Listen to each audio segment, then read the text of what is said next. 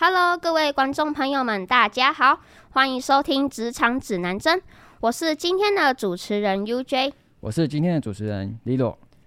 相信许多观众在职场上求职或是创业，多多少少都会遇到一些疑难杂症。针对这些职场话题，我们今天特别邀请了我们的学姐米娅张伟珍来为我们分享她的职场经验。为各位提供在职场上求职以及创业的方向。目前，他在福裕宝生技股份有限公司担任协理的职务，而自己在高雄也有创立一间名为“要富千金”的公司。让我们掌声欢迎他！大家好，我是伟珍。那学姐毕业之后是直接接轨工作吗？还是有继续升学的想法呢？呃，我毕业是直接工作了，然后当时其实，呃，我在念书的时候，建佑老师是我的班导，就是现在的系主任，他曾经有问我要不要继续升学啊，可是我觉得多方考量之下，我觉得还是先以工作为主，后续我觉得等到工作有一段时间之后，是有机会再回来升学的。那个时候毕业是直接接轨工作的。OK，了解。那我们现在正式进入这次的主题吧。请问学姐，当初回到家族产业工作的契机是什么呢？我其实一开始毕业的时候没有马上回到家里工作，回到家里工作的契机，我是在二零二零的时候回到福玉宝工作，就是福玉宝这是我们的家族企业。然后原因其实很单纯，也蛮蛮搞笑的啊，但我相信大家也是这样子，就是二零二零二零年的时候发生一个非常大的事件，就是疫情。我在疫情前的那个工作，最近的那个工作是在大陆教课，所以疫情发生了，我就只好回到台湾。我那时候很幸运啦，刚回来，然后回台湾之后就疫情爆发，我就那个大陆那边的工作也就再也没办法去了，所以我爸爸就希望我可以回来接家里的工作，这样子。了解。那刚开始管理的时候有遇到什么样的瓶颈吗？我遇到的瓶颈非常的多，因为我们是家族企业，所以对大大部分人来讲，我们就是二代接班。然后在福瑞宝是一个快四十年的公司，所以。接班的时候，我们遇到我高中的时候就常常在家里就是玩，或者是甚至幼稚园的时候就会在家里就是去找一些叔叔阿姨一起就聊天玩啊这样子。嗯，然后所以回去的时候，那些叔叔阿姨们都变成是我要管的员工，所以他们其实会没有办法去信服你的管理方式，或者是你请他们交代他们做事情，他会觉得。嗯、欸，你你一个小孩凭什么交代我事情？我遇到一个印象非常深刻的事情，就是福裕宝是制造产业，所以我们有一个厂长，嗯，然后我是做业务，所以我需要跟客户沟通这个产品的内容跟品质。我举例来说好了，大家应该有买保养品的经验吧？有，嗯，有有有。好，那保养品里面呢、啊，是不是人家会跟你介绍跟推荐？对啊，对啊，我很好奇，你们买保养品的时候，你们会就是会去参考什么样的元素去买这个保养品？嗯，一般应该会先考虑到自己注重的产品，就是它里面有什么成分，或是自己像可能皮肤比较干，或是比较有偏油性，可能会去注重它的成分这样子。对，例如保湿之类的那种功效。对，所以。保湿这个这样子的一个功能，它就有非常多的原料，上百种原料可以支撑保湿这个功能。所以我的工作就是要跟客户确认，它的保湿功能是要用 A 原料，还是用 B 原料，还是用 C 原料。但是大家都知道，哎、欸，我是大家的学姐对吧？所以我也是读行销的，我是读行销管理系，嗯、我不是读化工系，我也不是读那个美容保养品这个科系的。所以我其实对。配方的比例不是说非常清楚，可是因为我们是学行销的啊，其实我们脑袋都蛮会变通的。我知道怎么样去说服客人去把一个产品做到漂亮的样子，可是我不太确定配方，所以这个时候我就会跑去找厂长，我就说：“哎，厂长，我想问一下，我有个客户啊，他想要做一个加 A 加 B 加 C 原料的这个保养品，那我有办法用我脑袋想象的这个画面做出来吗？”然后。当时讲到管理嘛，所有的呃主管或者是厂长啊这种等级的员工都不想要理我，都跟我说啊，大吉不是你喜欢按你干单呐。那我就想说，那我到底要怎么进行下去？然后，所以我当时啊，我就直接回他们说啊，我就是就是因为不简单，我才要问你啊。你是这个专业里面非常擅长的，你做了二三十年，你是最擅长的人，所以我不问你，我问谁？所以我一定要想办法问这些事情出来，才有办法继续做。从从那个工作当中进行学习。对，没错，就是他们或者长辈会有一种刻板的思维，或者是有点看不起比自己年纪还要轻的人这种概念。对啊，所以那个时候啊，我就是跟他们，我发现我也在。这个过程中，就是其实称赞是一个非常好的沟通方式。嗯，你你有发现我刚才其实就是跟他说，哦、他们会很喜欢听赞美、夸赞的话。大部分的人都喜欢听赞美的话，这是真的。对，所以我刚才赞美他说，你是这个产业里面最厉害的、最有经验的，做了二三十年的，一定不简单。所以我只能问你，所以他就会。自我认同，觉得哎、欸，对我就是那个二三十年最厉害的那一个，做出不简单东西的那一个，所以他也只能问我啊，不问我啊，还能问谁？所以我如果我不问他，好像他就不是那个二三十年最厉害的人。对啊，所以我觉得在管理的部分遇到了瓶颈，然后也从中学习到这个这个环节啊，大家其实也可以就是就是反正听听，还蛮有趣的。那学姐在目前遇过的最大的困难是什么呢？那您是怎么克服的？哎、欸，我老实说，我真的每一件事情都是很困难的。嗯、但你说怎么克服？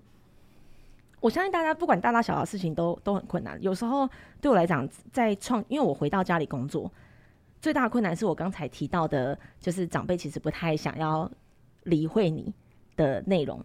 然后，但是我解决方案就是，我就找了一个新的方案，就是叫做称赞对方，或者是各种可以说服对方的方式。因为我们是做行销，然后又是业务。底出身的人，所以还蛮清楚知道怎么样去说服别人的。最大的困难反而是我自己的情绪上的排解，心理的那个坎。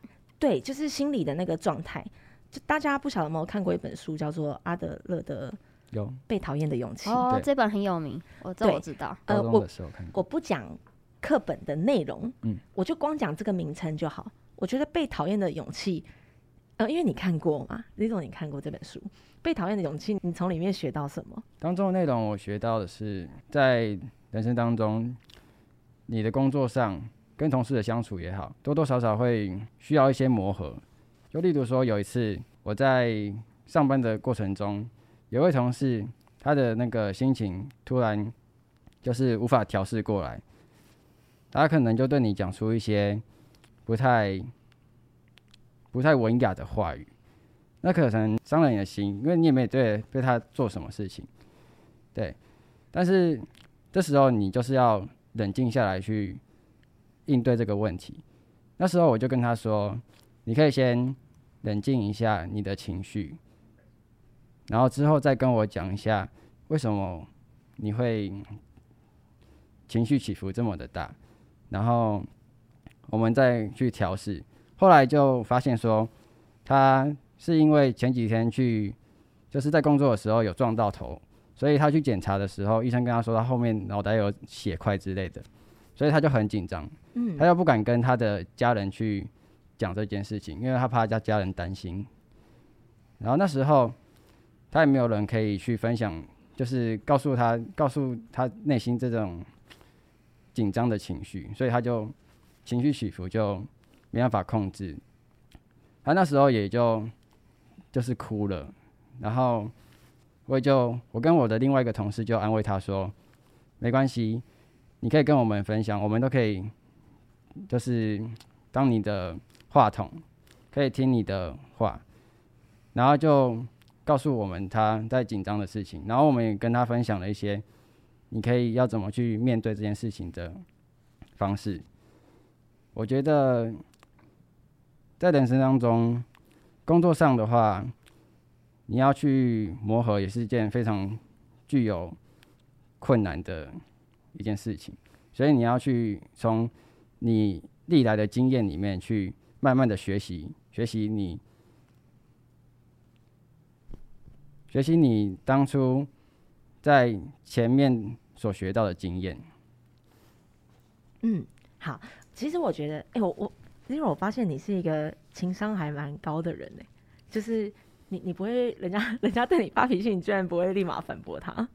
对啊，好，哎、欸，其实我觉得我在阿德勒这本书里面，我我光讲这个名字就好。我觉得，我觉得如果以你那个同事来讲，他给我的感觉就像是他一定是遇到一些挫折。嗯，那我们更多时候在学校、在生活中或者是在工作里面，就是你难免做一些决策，你怕被别人有异样的眼光看，那甚至是别人会觉得，哎、欸，呃，比方呃，Eugene 你怎么你怎么做这种事情这样子做，就是会质疑你做的这件事。嗯那我在工作上一定也是这样，因为我是晚辈。那我在做一份工作的时候，对于前辈来说，他们的经验不同，所以就会觉得，就会直觉认定你做的事情是错的。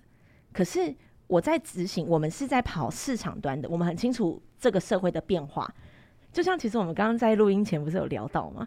就是聊一聊，发现我我哇，我们居然差十十岁 左右。天哪，好可怕哦！然后十年前的变化跟现在的变化其实就又差很多了。嗯，那更更不要说这十年中间，其实我们又切着非常多片段。我我比方说好了，我当时第一份工作想要找的那个实习内容，就是叫做诶，脸书的那个文章编辑小编。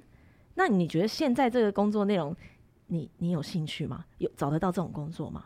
好像不太有。或者是它又包含了哦，IG 的那个编辑啊，或者是其他的，甚至可能会还有小红书之类的、TikTok 之类的，但以前都没有。那现在社会变化是很快的，所以我刚才讲到那个晚辈会无法，我们是晚辈，所以我我们在市场端跑的时候，我知道社会变化很快。可是对前辈来讲，他在他的专业领域里面，他并没有走出来，所以他不知道说，哦，原来我刚刚不是讲加 A 加 B 加 C 加 D 的原料，可能。可能现在以前不流行，但现在流行，他就会不理解你为什么要做这样子的东西，所以他就立马回你哦，事情不是你想的那么简单呐，这样子。就像是我们以前固定就认为说一加一就是等于二，但是我们现在的年轻人都会跳脱思考，说我们一加一可以尽量大于二，就是有另外一种的方式去让这个让这个方式变得更好。嗯，对啊。那我觉得被讨厌的勇气。在在我的角度上，就是说，呃，在我的感受上啦，我感受到这本书里面给我带到了蛮大的启发是，其实我做任何的决定，因为我直接要升成有点像管理职位了，我要升成一个管理职位，我做任何决定，其实每一个人都在看我做的决定，大部分人期待看到你的笑话，因为你做了，或者是做了一个决策，没有办法成功，那。就就被笑，人家觉得啊，对嘛？你看嘛，你你就晚辈啊，你也搞不清楚我们在干嘛啊，或者你也不知道我们在做什么啊，这样子。但实际上，你真的做，你做了，你很清楚知道这个市场变化是这样，一直做下去。但在这个成功的成功是我认为的必要会达成的事，可是这过程中，其实我要累积，我要承受非常多的人的讨厌。所以，我觉得我在我遇到最大的困难，你说我怎么克服？我只是，我觉得我在克服这件事情的方式，就是我让自己可以接受别人可以讨厌我，我非常可以接受每一个人不能理解我的行为，然后我我也接受他们这些行为叫做正常的，因为我们不是对方，他不能理解我啊，我也可以理，我也可以理解他的他的 level 不在那，所以他不能理，不知道我在想什么，或者是他跟我在不同的领域，所以我们一定不会。我们也不会通灵嘛，对不对？如果我会通灵，我就知道了，对啊。所以你说怎么克服？就是我觉得我是心理障碍，克服自己的心理障碍这件事情比较多，就是必须要一颗非常强大的心脏。对。我记得这本书里面的作者许峰源老师，他有讲说，有爆炸性的压力，才有爆炸性的成长。那学姐经过这这些困难的磨合之后。想必获得了非常大的成就或者是经验。那你目前从事的职业所需要具备的条件是什么样的呢？有需要什么个人的特质或者是技巧吗？我觉得像福玉宝啊，或者是要富千金，要富千金，我觉得不需要特别提啊，因为它就是创业。那我觉得创业需要具备的特质就真的是蛮多的，就是你要有承有承担，然后要自己做事自己负责。嗯。那要那个要付部分是这样啊，那福玉宝的话，其实啊，因为是业务性质的工作，所以我以如果我我我切小块，业务性质工作就是你要不怕跟人互动，然后要不怕，不能害怕不好意思，因为如果你害怕不好意思，其实那个订单就没了。我刚才在，我刚才也有稍微分享一件事情，就是我第一次我刚回到我二零零，我二零二零回到福玉宝的时候，我第一笔单就是接到我们馆长的订单，就是陈之汉的这个馆长的订单。嗯嗯那一个月，那个时候他一个月的给我的订单量叫做一千万台币，对。然后我怎么接到这个单的？就是我也不认识他本人啊，我怎么可能认识他？我是只是在曾经有过一次，有几次见面的朋友，他是做金融产业的，那他只是年纪比我长蛮多的，他现在大概五十出头岁，四五十岁这样子。然后当我要回去福裕宝工作的时候，我就跑去，我就到处跟。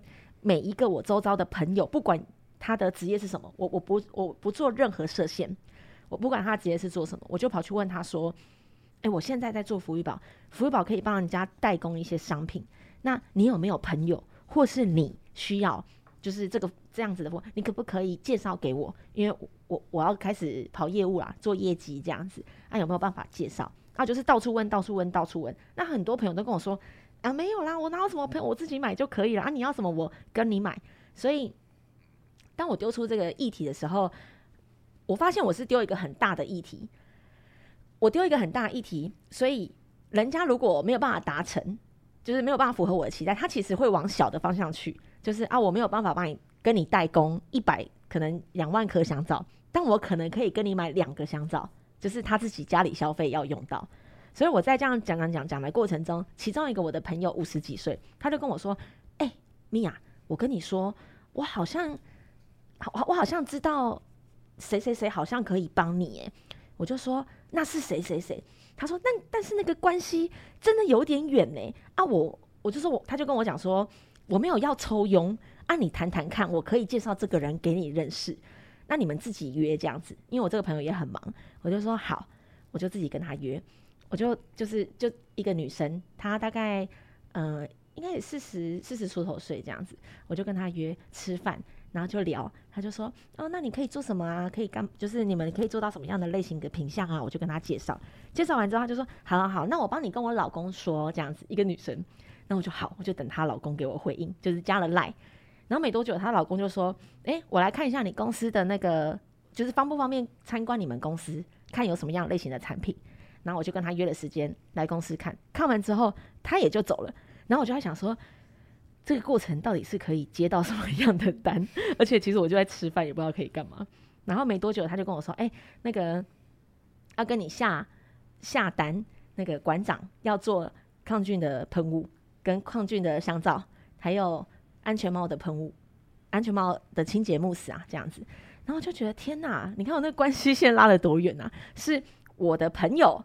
的，呃，他学财经课的朋友的老公，原来这个人是馆长的国中同学，而且是非常非常好的国中同学。哦，嗯，所以你说要具备具备什么特质？我觉得就是你不能害怕，人脉也很重要。嗯，人脉，而且你不能怕不好意思啊。当然有礼貌很重要啦，不然你这过程中，我相信很多事情就失败了。这样子，对啊，你要不怕，不怕害怕。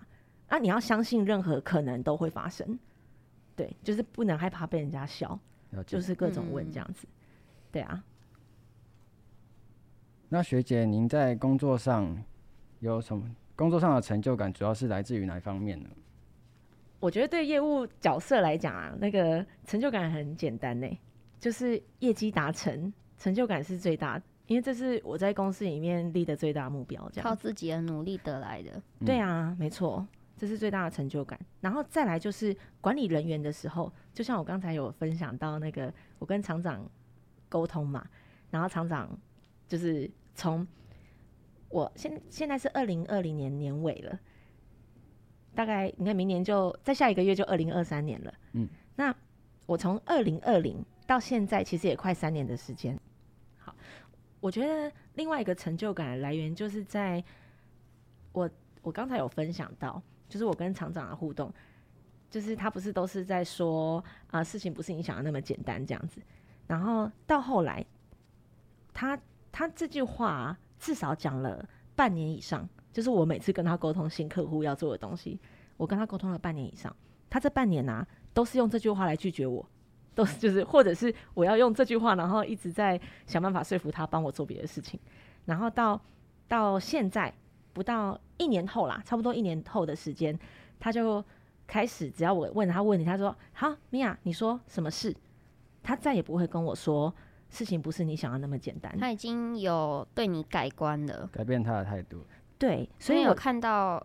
因为是是不是因为有看到一些你做的成就，所以他才开始觉得说，哎、欸，你是一个可以达到这个目标的人，他就不会再那么看轻这样子。对，对，没错，我觉得你讲的是对的。就是，但我觉得任何人都是一样的，就是大家看重的是你的结果，因为大家一开始不相信你啊，我觉得这也是正常的，因为他并不认识你，在不认识你的前提下，他用什么东西去评估你？做的事情就是看结果，所以我刚开始回去的时候，他们会有这样子的方式对待我是非常正常的，因为毕竟我是晚辈嘛，对啊，他们又在这个行业里面做了二三十年了，啊，我讲的话他们觉得就是凭什么？对啊，所以我最有成就感的另外一个来源就是在于，当我跟他们，当他们这样子对我说话，然后到他们不再这样跟我说话，这我觉得这是一种成就感来源，被别人相信，对，被别人。相信，没错，没错，内心的信心都会直接上升。对啊，这就是其中一个成就感的来源啊！而且你刚才啊，就是你刚才有提到说，那个我觉得业务本质就是这样，它就叫做设标达标。业务要做的事情就是你设定一个目标，并且达成。嗯，因为我觉得信任值啊，突然讲到这件事情。我觉得信任值在职场上也是非常重要的一个特质，需要累积。没错，那你怎么累积信用值是很重要的事。我举例说明哦，一开始我跟你认识，我我我们没有办法知道我跟你的信用程度在哪里。那信用程度怎么评估？你知道，我我简单一个小游戏跟你互动一下。如果我今天跟你说，哎，于娟，因为我们你看我们今天第一次见面，嗯，于娟，你可不可以借我五十万呢？哇，这个。第一次见面就要提这么 special 的问题，对，真的蛮让人难以去直接马上答应。对，没有啦，你你也没办法啦。一开始对那个不认识的人，可能就会有点戒心，不能提到敏感话题。信任，对，没错。所以，呃，我觉得信任值这个是一个非常直接的参考值，就是当你跟你的你你自己啊，当你不要随便测试啊，就是。当你跟你周遭的朋友，你在真的非常有困难的时候，当你跟你周遭的朋友借个一百块、两百块，或者是一千块、两千块，甚至到一一万块、两万块的时候，他愿意毫不考虑的借你钱，那代表什么？代表你在他心中的信任值是非常重要的，值得信任，对，非常高的。那怎么样去累积信用值？就像我跟你第一次见面，其实我们的信用值，也许啊，因为我们每个人会有一个标准嘛。呃，我以我来讲好了。我的角度是，我通常看待一个不认识的人，我都是先认为他是一百分。我我先，因为但每个人不同啊，有些人会觉得我都是先看你，就是啊，我跟你不熟，所以你绝对不可能怎样。有些人从零分开始，啊，我是从一百分开始，啊，有时候会可能透过旁边的人讲话，也许我会从六十分开始，最低也至少是及格分开始啊，然后再从这个分数的后续互动，包含讲话。嗯，什么约定时间呐、啊，然后聊天过程呐、啊，哦，答应的事情呐、啊，再去让这个分数增加或减少。那通常信任值增加要花很长很长的时间去累积，但是信任值减少，其实只要一个错误的事件就会发生了。嗯，所以我觉得这件事情也刚好用运用在我现在的开公司，跟我在福利保工作也是一样的。我觉得这个特质是非常重要的，而且在初期的时候啊，其实我也觉得蛮困难的。就是对于要为跟一个人的承诺要守信用，然后到说话心口合一，就是你心里想的跟你嘴巴说的跟你行动上做的要一模一样一致的这件事情，其实有一点困难。嗯，对。但但是当别人看到你都有达成的时候，你的信任值是很高的，对啊，这也是一个很重要的很重要的条件呢，就是要说到做到，会提升。人家对你的信任感，对。那么学姐，您对于自身有什么未来的规划吗？我觉得你这个问题问的非常好。因为我我觉得我在福裕宝之前，其实我有求求职的经验啦，我也不是没有工作。嗯、我在求职经验大概也是有，因为福裕宝是二零二零嘛，我二零一五大概六五六年的时间在外面工作，然后我回到自己家里工作，大概到现在是两三年，在在二零二零的一月，我才成立了新公司，所以我的下一个规划，其实我觉得是传承的概念，就是这件事情，我觉得有点可能听起来很老派，可是我觉得这个社会上就是要有一个运转的过程，它就是一个齿轮，你的齿轮要前进，一定会有后面的小齿轮推小小的推着你，大齿轮才会前进，然后一直前进，这个这个这个生态才会运作，或这个机器设备才会去运转。那我的未来规划。我的要付千金到现在差不多也是快一年的时间。我下一个阶段要做的事情就是做那个实习、就业、创业辅导的概念。然后要付它会涵盖的内容啊，就会涵盖福裕宝的呃很重要的代工的这个资源啦。我就讲我要讲一个小东西可以跟大家分享，就是刚才有提到人脉很重要。嗯，那我觉得大家也不要觉得说自己手边现有的资源。不好意思拿出来，或者是觉得自己没有，因为我以我的角度来讲好了，我以前啊很不好意思让人家知道我们家开工厂，我不想让人家知道我是企业的二代，因为我觉得我讲企业的二代会有两种声音，第一个就是第一个就是来巴结你的，第二个就是会觉得你很摇摆的，就会觉得、嗯、现在蛮多会有这种想法的人，哦、对，那。啊，当然我相信也有第三种是觉得哦，那你很辛苦之类的，可能也都有啦。对对对，对，对。那我一开我以前是不敢讲的，但是我我现在开了新公司之后，就我自己的这间公司之后，我发现其实啊，如果我没有我过去未来的累积，我是没有办法做到现在这样子的。所以我是用运用福裕宝现有的资源，跟我过去累积的人脉，当当然自己做事情非常重要了。我是用我自己过去的人脉累积啊，然后善用我现有的资源。那我现有资源就是就是福裕宝的代工产业，然后去创立了这间要付千金这间公司。那所以这间要付千金这间公司啊，他做的事情就是从所有工厂的代工产业，也就是说福要付千金它可以做清洁类的代工，或者是做食品类的，或者是做保健品类的，就是你们所能想象可以代工类型的商品，我要付千金都可以做，并且我要能够串接到我的。实习、就业、创业辅导，因为啊，我想做的类型都会是属于刚需的产品。那刚需产品，也就是每个人都一定会用到的，吃的每个人都会吃。因为洗澡大家总会洗吧，洗头可能不一定啦。嗯嗯，但是这一类的刚需产品，要付千金可以做。然后要做衔接创业、就业、实习辅导，是因为就像大家现在也有大四之后要开始实习嘛？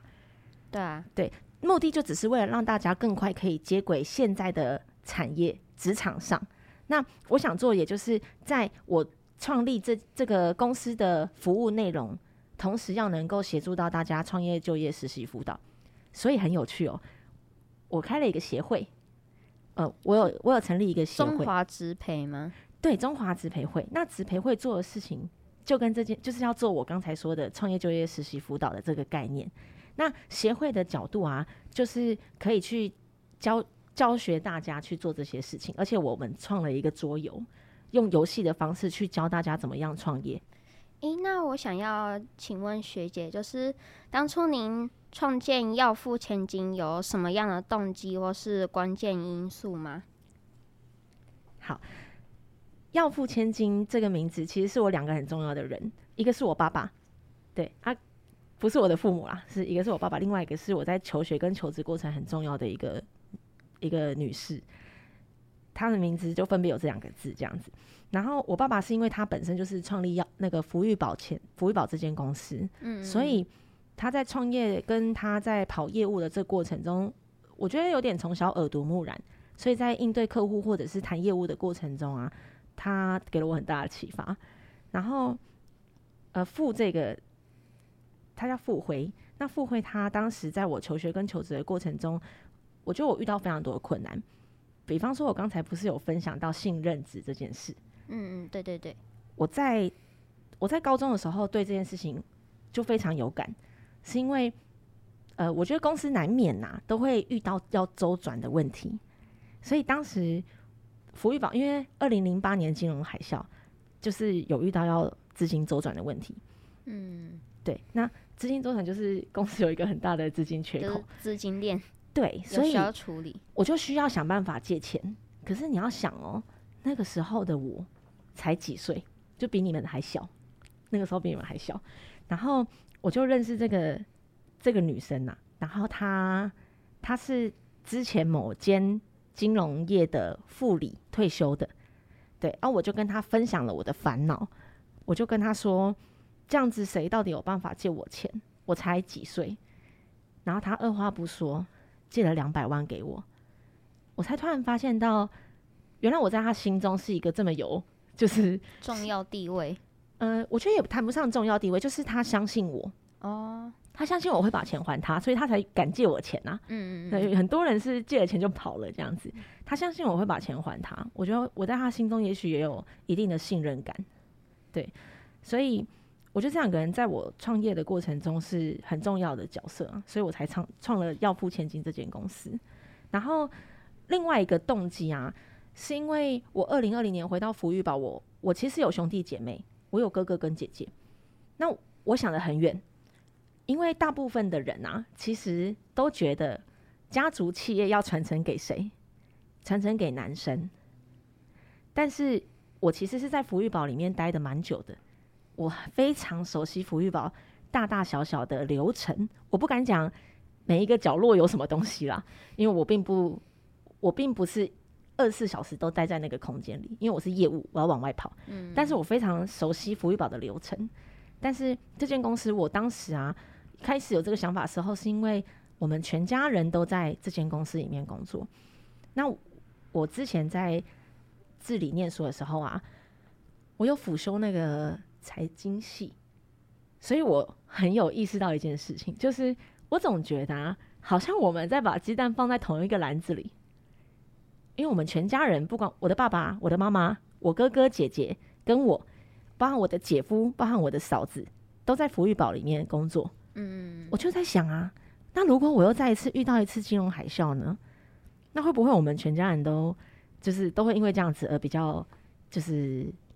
比较累，或者是就是经济状况就会比较差，所以我才就基于两个因素啦，就是我觉得福玉宝也许也会传承给我的哥哥，然后第二个因素是，我觉得如果我我总要找一个备用的出路，就是假设对一个预防万一的概念，就是我觉得任何风险都有可能会发生啊，嗯，对啊，而且在我认知的风险啊，叫做你已经做好了各种可能。会发生的损失，但它还是发生了。我觉得那才叫做风险。也就是说，我在做一件事情，我一定会想办想了各种预备措施，我才会去做。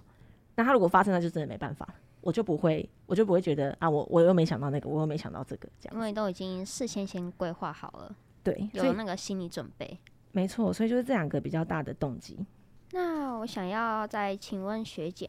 就是您认为创业的时候需要做什么样的事前准备呢？或是需要具备什么样的特质会比较适合？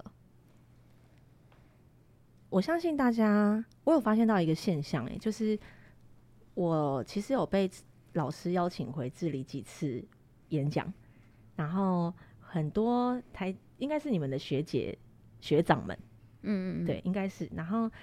我发现还蛮多你们的学长学姐都在大学的时候就在创业了。我我发现很多是这样。然后我觉得在创业之前呢、啊，有很多事情要准备。我觉得尤其是心态方面，我不要先讲说你一定要准备一定足够的钱啦，或者是你要准备一定足够你要做的事或者是商品，不一定。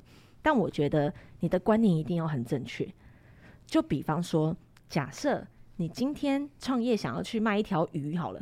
就夸张一点啊，卖一条鱼。你觉得你我们不是会做做市场调查吗？嗯嗯。那做市场调查最简单的方式是什么？就是哎，于姐，你觉得我去菜市场卖鱼好不好？你会给我怎么样的回答？可能大部分普遍会第一个听到这个问题会想法说：你怎么会想要去市场卖鱼？哦，因为我觉得菜市场卖鱼好像赚钱赚很多啊，所以我觉得我想要去卖鱼啊。于姐，你觉得这个想法怎么样？就是可能你看到的跟实际上的是不一样的哦。所以于姐，你觉得我我去市场卖鱼不适合吗？嗯，可以先做做看，然后如果真的不适合自己，可以再换一个跑道。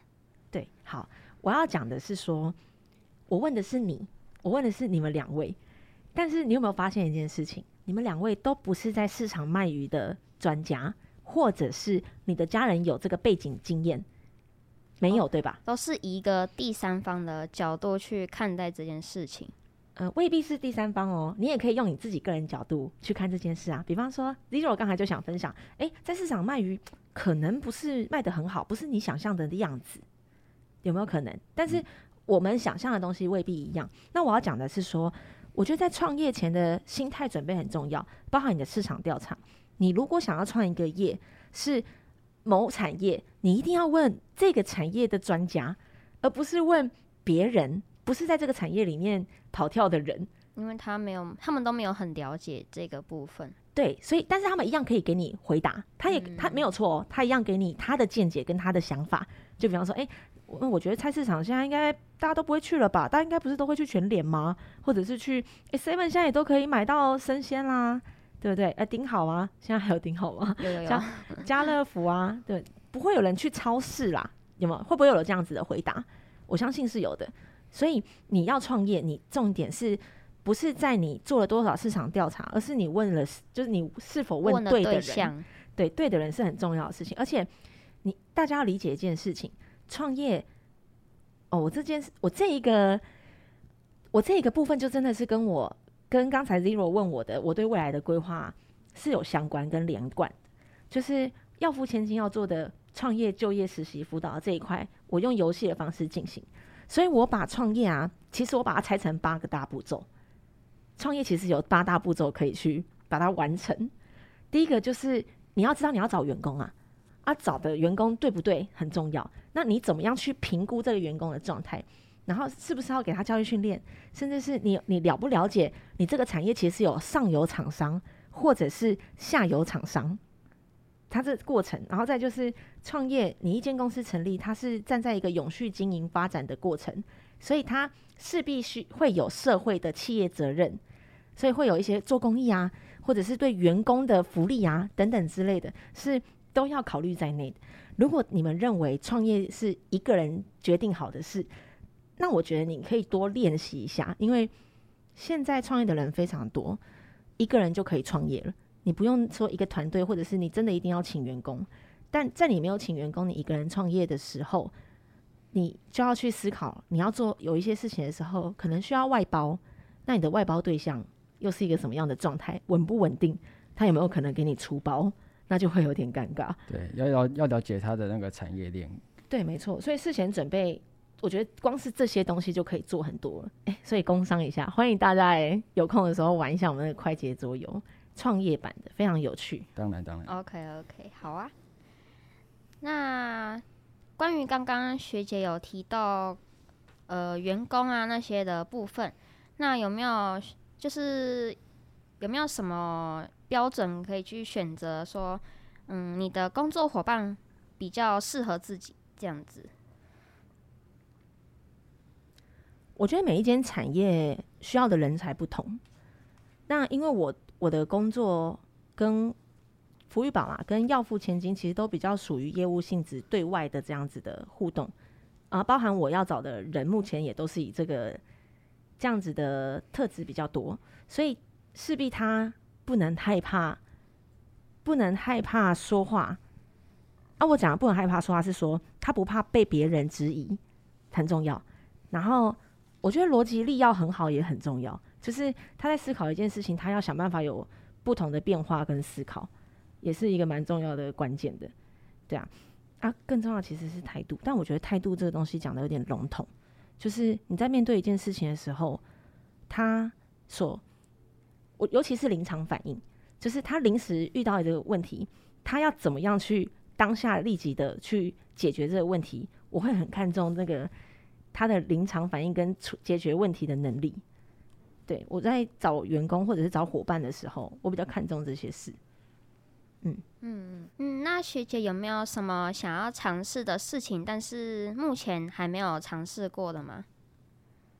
我觉得你这问题问的很好，欸，诶，我突然觉得好像没有这个问题，好，好像没有这个没尝试过的问题，因为我是属于想做事情想到我就会去做的人，所以当我想要去做，基本上他在最久在一年之内，我就会把它完成。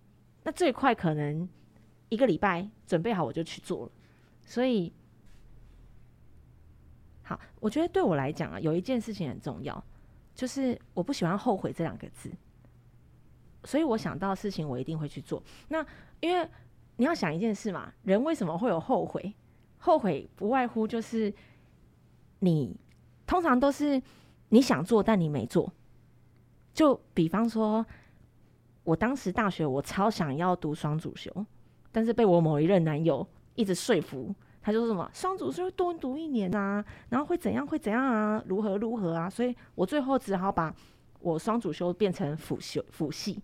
那我到现在这件事情就对我来讲非常后悔，因为这件事情也无法改变了，因为时间点已经过了。嗯，对，所以后悔的第二个条件就是你一直就是。想要去做，但是最后没有做到这件事情。没错，而且或者是当这件事情也无法再被做了，就像时间点过了，要要不就人事已非，嗯，就人不在了，这个对象已经不见了，你也无法再做了，那你就会有后悔。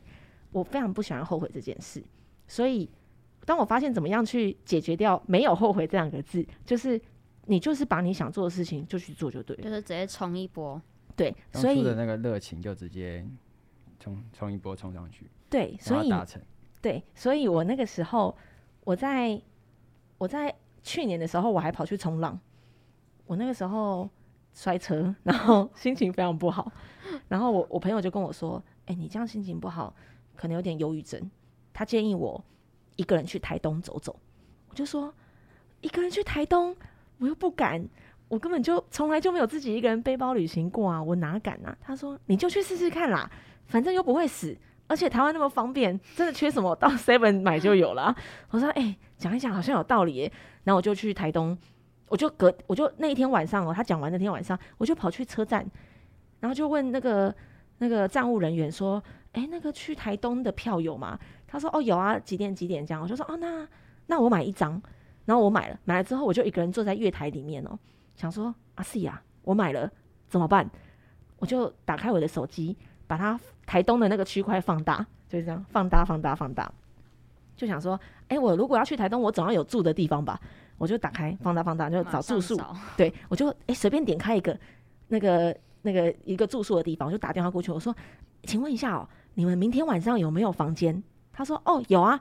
我说，哦，那那我订一间，然后就订了，订了哦，我就出发了。然后出发完那天到了时候，那个老板就会跟你聊天嘛。就问你说，哎、为什么来这里啊？做什么事情啊？等等之类的，对。然后我就跟他说，哦，没有，我就是心情很郁闷，有点忧郁，想要出来。朋友建议我来台东绕绕。他说，哦，那很好啊，你反正就坐在这里，就是大家一起聊天这样。然后当时跟我在同一个那个背包客栈啊，有一个法国人，他就说，哎、你吃晚餐了没？因为我一起吃晚餐，那我就哦，我就去吃，反正你也没，我本来就没行程。然后吃晚餐的时候，他就。关心我啊，做什么事啊？我就跟他分享我的我的故事。他就跟我说：“哎、像你这么忧郁，我建议你一定要去冲浪。”我就想说：“啊，去冲浪？我从来我根本就不会游泳，你知道吗？我不会游泳，而且我刚出车祸，我出车祸膝盖受伤肿起来，我可以去冲浪吗？”他说：“你去冲看看就知道了。”然后我就想说：“好吧。”他就跟我说：“哎、隔壁那个那个时候晚上十点了，隔壁那个冲浪店明天早上起来叫我去问。”我就好，我就去了。隔天早上我就去问，问了之后，他就跟我说：“哎、欸，额满呢，不确定有没有有没有办法。但如果你要的话，可能我晚上才有办法回复你。”我就好，然后就晚上九点哦、就就简讯通知我说可以冲浪啊，问我要不要参加。我想说，本来还想说有退路有没有？因为额满嘛，还是没有人，还是怎么样？我想说，本来还想说有退路啊，反正我人都来了，我就去做。我隔天就是再隔一天，我就真的去冲浪。所以你说，你刚才问我有没有想尝试但没尝试过的事，我没有这个问题，因为我发现，当你可以把，当你发现你的人生没有后悔这样一个事情的时候，其实蛮有成就感的，也是一种成就感的表现呐。就是人生没有什么后悔的事，都很多事情都可以尝试。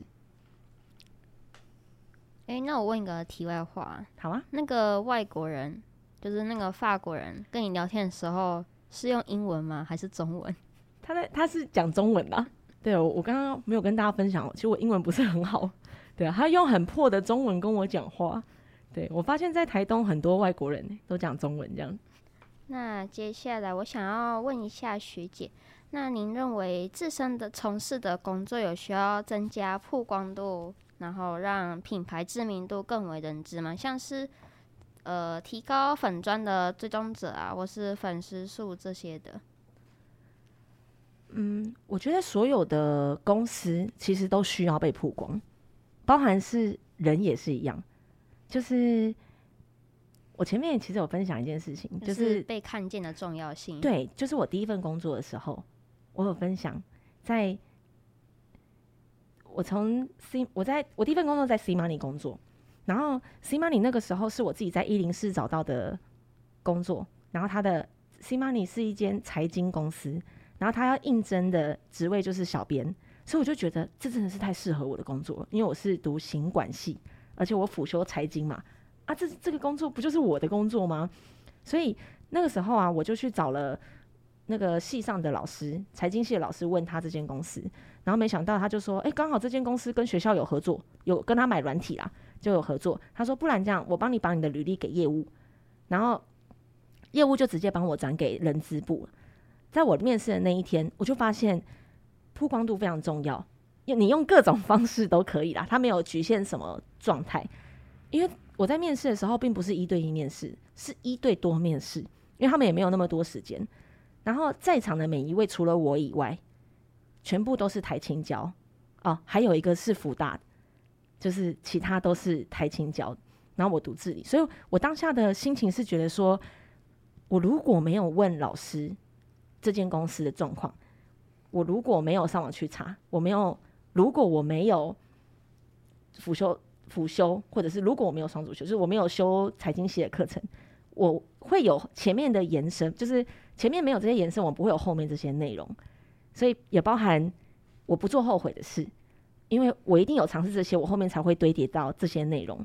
然后到后面你说曝光，人的曝光很重要，用不管是工具，不管是人的引荐、人脉的关系，他会帮你探出那么一点点的头，那都是很重要的事情。啊、所以最后很顺利，还也是有面试上这样子。嗯，那学姐认为说，您在公司中扮演的是什么样的角色？你指的是福裕宝还是要付千金啊？要付千金。你比较想知道要付千金的部分吗？因为要付千金就是我自己的公司，我在这间公司，我就是妈妈啊，因为这间公司是我生出来的。所以你说扮演什么角色，你就想想象一个画面：妈妈在家里，你是她生的小孩，孕育出来的。对，妈妈希望你有什么样的状态？因为因为公司本身不像人嘛，人的话我还有自我思考的能力，但公司本身它就是一个躯壳。我们人是自然人，公司叫法人，所以其实都是人。就是妈妈生一个小孩，所以公司扮演什么角色？就是我期待我的小孩长什么样子，我就替他做很多。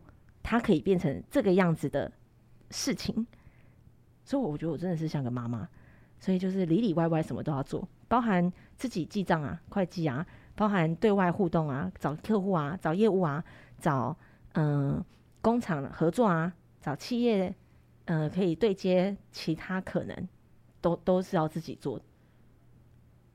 对对，要对他，我们要对他负责到底。没错。那我们先谢谢学姐带给我们的经验分享，真的非常的精彩，也获益良多。我们从米娅学姐分享的故事中可以发现，她在面对问题以及解决问题时，会以井然有序的方式来处理。虽然我们不是米娅学姐，但我们可以学习她的方式以及态度，从容地面对职场上的种种问题。